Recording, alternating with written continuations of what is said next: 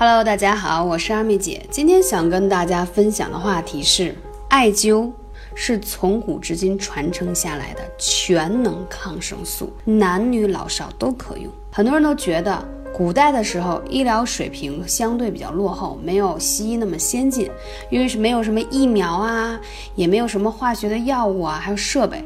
但是疾病对于他们来说，就是不亚于天灾，对吗？但是古人的智慧是广博的，他们发现了艾叶、艾灸可以强身健体、治病驱邪，而有千年的悠久的历史。艾灸相当于抗生素吗？答案是肯定的，因为在古代是没有西医、没有抗生素一说的，所以艾叶能灸百病，这是在《本草纲目》当中就有记载的。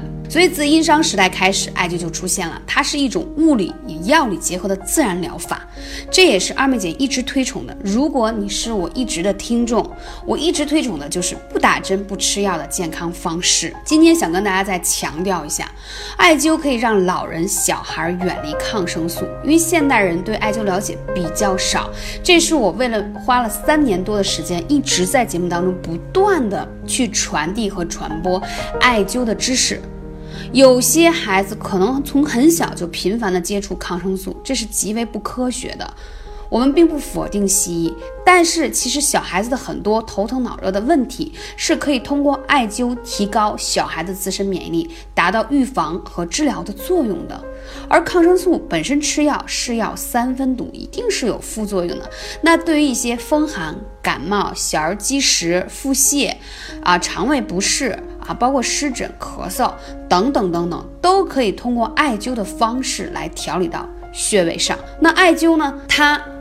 相当于抗生素，所以它起到的原理是可以直接提高你的免疫力，而且杀灭细菌。因为免疫力强了，自然而然就可以把这些问题而解决掉。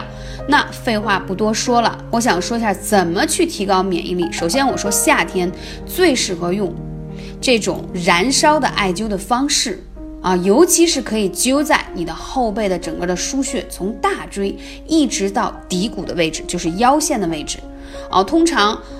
看过我发视频和照片的小主会看到，我通常喜欢给他们用那种，比如说艾灸罐啊，或者是小桶灸，可以灸在整个后背，因为后背是阳气汇集的地方。你之所以有一些免疫力问题，还有气血不足的问题，都要激活你后背的阳穴才可以，然后再灸前面的阴穴，所以这个是顺序。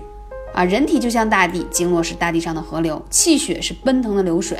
也就是说，你如果有淤堵了，你当然会生病，是不是？这个比喻非常简单。那我说几个养生必灸的大穴，大椎穴。这个大椎穴，我用我十年的艾灸经验告诉大家，无论你是否感冒、咳嗽、发烧，你必须都要先灸一下大椎穴，它是开启你全身阳气注入的开关。你只有灸了它，其他穴位才会更好的配合，啊，这个穴位很重要。第二一个穴位中脘穴在肚脐上面，如果你有慢性胃炎、肠胃不适、消化不良，一定要灸。而且现在大部分人的脾胃都不太好，所以中脘穴是非常重要的。气海穴在肚脐下面的穴位，还有关元穴也在肚脐下面。气海和关元是。挨着的穴位，所以你灸的时候可以绑一个艾灸罐，两个穴位都可以灸到。这就是我愿意用艾灸罐的一个方法。如果你觉得艾灸罐用起来有烟，或者是在公司操作不方便，你也可以用艾灸贴的方式。总之，你一定要选择一个可以长期使用的。很多人来给我留言说：“二妹姐，多长时间才有效？”我想说的是，人体二十八天为更新一个周期，你起码需要二十八天的一个时间。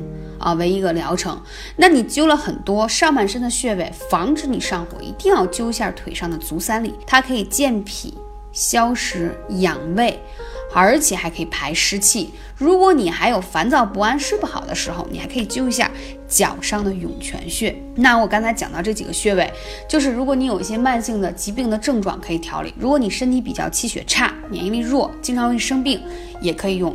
同时，这几个穴位给老人用也是非常好的，可以提高老人本身的免疫力。如果老人本身有一些三高问题啊，或者说有些肿瘤、癌症问题，通过这几个穴位可以提高他的自身的修复能力，而且防止一些怎么说呢？癌症的扩散呀，癌细胞的扩散呀，或者说让他自身的这个生活质量可以提高。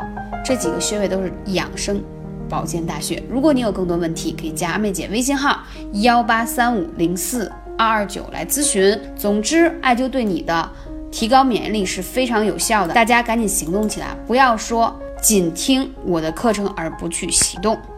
好啦，我们下期更精彩内容在下期节目，期待你的关注。